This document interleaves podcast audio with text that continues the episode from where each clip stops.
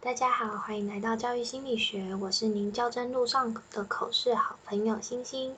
今天的题目是一一二年台中的题目，那就来听听看是什么题目吧。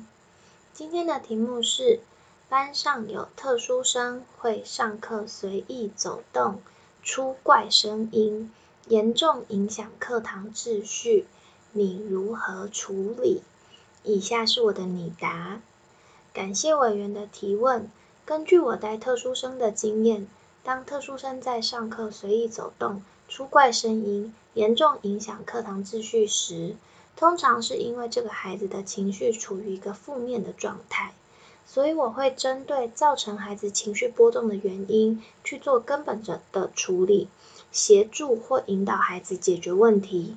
等孩子冷静下来之后，我会跟孩子沟通，跟孩子一起定定。以减少这些影响课堂的言行举止的时间跟频率的目标，陪伴孩子越来越进步。在我担任科任老师时，曾遇过两位会在情绪爆炸时随意走动、出怪声音的孩子。第一个孩子是会在老师没有第一个点他回答时有情绪，当他有情绪的时候会先发出声音。如果老师还是没有注意到他的状态，他就会站起来走动，甚至将举手想发表的同学的手拉下来，接着就会爆发孩子之间的冲突。不过老师如果一直都让他第一个回答，其他孩子也会觉得不公平。所以每次上课的时候，我都会跟他说，当天会有几次第一个点他，让他可以有个心理准备。等他的额度用完了的时候。我也会提醒他，我之后会先点其他同学回答。做这样子的约定几次之后，他上我的课之前都会先主动问我说他当天的额度有多少，然后就没有再发生过情绪爆炸的状况了。第二个孩子则是会在需要唱唱跳跳的活动时情绪焦躁，同样是会站起来走动、发出怪声，还有会把衣服全脱掉的行为。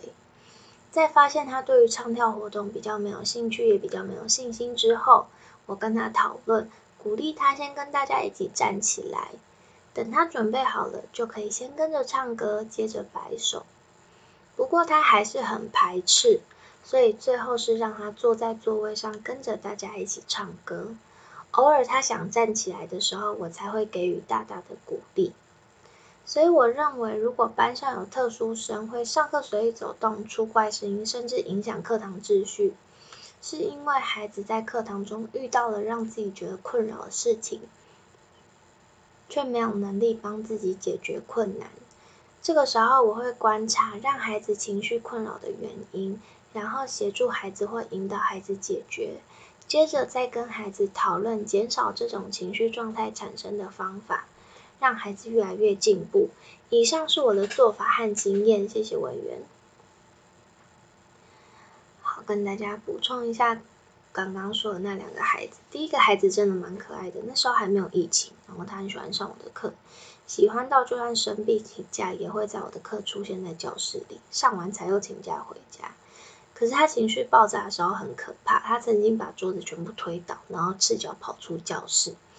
那时候他的导师被他吓坏，然后出动好多行政老师才把这个孩子带回教室。那这个第二个孩子也很有趣，他曾经在我的课上把鞋子跟袜子还有衣服都脱了，坐在教室门口，而且是冬天，在新竹风这么大的地方。但导师进教室之后跟他说了一句：“我拍照传给你妈看。”接着三十秒之后他就恢复正常。所以我觉得虽然是特殊生，但其实他们只是比一般的孩子更需要一些方法跟引导。那只要有适当引导，这些孩子都会越来越好。